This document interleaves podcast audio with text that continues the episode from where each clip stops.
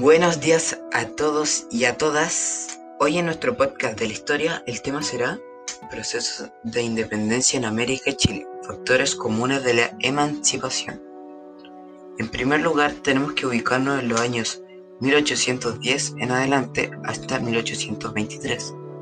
Primero tenemos que aclarar que Chile y las otras colonias fueron previamente influenciadas en el tema de la independencia por la independencia de Estados Unidos y Francia con su Revolución Francesa.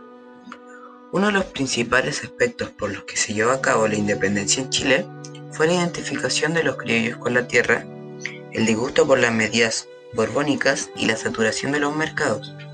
Sabiendo esto, podemos decir que pasamos por tres etapas durante nuestra independencia total. La patria vieja, la reconquista y la patria nueva. Primero la patria vieja. Se caracterizó porque aquí se formó la primera junta del gobierno también se formó las Fuerzas Militares Nacionales, sin españoles, las elecciones del Congreso Nacional para representar a las provincias, se juró fidelidad al rey Fernando VII, eh, el establecimiento de alianzas con Argentina, una de sus principales creaciones fue la creación del Tribunal Judiciario para sustituir la Real Audiencia y el decreto de la libertad de vientre. Con sus principales personajes como José Miguel Carrera, entre otros. Ahora empezaremos con la Reconquista. Esta empezó con la batalla de Rancagua y terminó con la de Chacabuco. En esta etapa se retomó el poder por parte del Imperio Español porque tanto revuelo en Chile alertó al virreinato del Perú, que finalmente retomó a Chile como colonia española. Aquí se eliminaron las reformas hechas en la patria vieja y se aprisionó a los criollos patriotas. Eh, también se creó el regimiento Talavera de la Reina y con esta política tan represiva se crearon dos bandos. El primero de los realistas que apoyaban a los españoles y los patriotas que querían la independencia. Para terminar con esta etapa, los criollos patriotas acumularon recursos y fuerza para poder derrocar al imperio español. Con esto el poder militar se separó en dos frentes, el externo y el interno el externo con el Ejército Libertador de Chile y el interno con las montoneras y Manuel Rodríguez.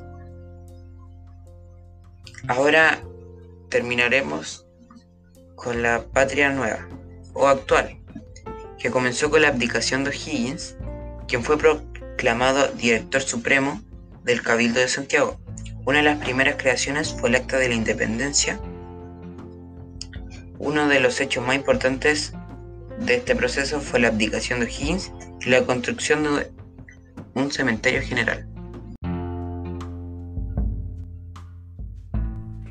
Bueno, y con esto podemos dar cuenta que nuestra historia y lo que pasó antes es importante, ya que por eso hoy tenemos lo que tenemos, como la facilidad de, un, de tener un país autónomo y separado del resto y podemos concluir que Chile tuvo una independencia difícil y compleja.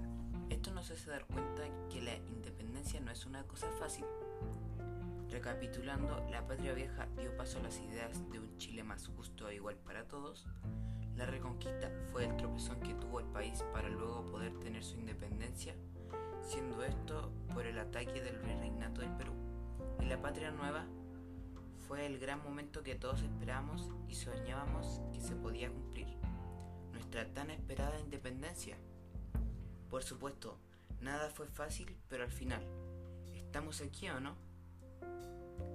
Bueno, y con esto espero que les haya gustado. Un saludo de mi parte, cuídense y nos vemos.